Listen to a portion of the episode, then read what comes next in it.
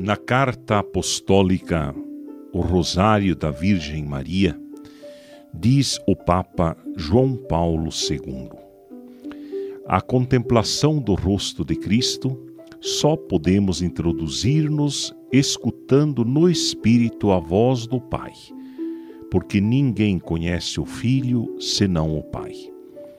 Nas proximidades de Cesareia de Filipe, perante a confissão de Pedro, Jesus especificará a fonte de uma tão clara intuição da sua identidade. Não foram a carne nem o sangue quem te revelou, mas o meu Pai que está nos céus. É, pois, necessária a revelação do alto, mas para acolhê-la é indispensável colocar-se à escuta. Só a experiência do silêncio e da oração oferece o ambiente adequado para maturar e desenvolver-se um conhecimento mais verdadeiro, aderente e coerente daquele mistério. O rosário é um dos percursos tradicionais da oração cristã aplicada à contemplação do rosto de Cristo. Paulo VI assim o descreveu oração evangélica, centrada sobre o mistério da encarnação redentora, o rosário é por isso mesmo uma prece de orientação profundamente cristológica.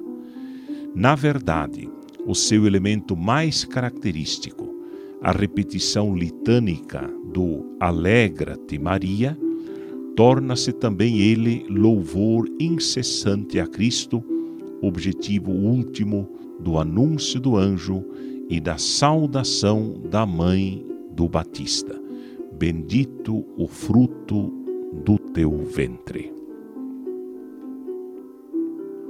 O primeiro ciclo dos mistérios gozosos caracteriza-se de fato pela alegria que irradia do acontecimento da encarnação. Isto é evidente desde a Anunciação, quando a saudação de Gabriela à Virgem de Nazaré se liga ao convite da alegria messiânica. Alegra-te, Maria. Nos mistérios da luz, passando da infância e da vida de Nazaré à vida pública de Jesus, a contemplação leva-nos aos mistérios que se podem chamar por especial título Mistérios da Luz. Na verdade, todo o mistério de Cristo é luz. Ele é a luz do mundo. Mas essa dimensão emerge particularmente nos anos da vida pública, quando ele anuncia o Evangelho do Reino. Os mistérios da dor. Os evangelhos dão grande relevo aos mistérios da dor de Cristo. A piedade cristã, desde sempre, especialmente na Quaresma, por meio do exercício da via sacra, deteve-se em cada um dos momentos da paixão, intuindo que aí está o ápice da revelação do amor e a fonte da nossa salvação os mistérios gloriosos. A contemplação do rosto de Cristo não pode deter-se na imagem do crucificado. Ele é o ressuscitado.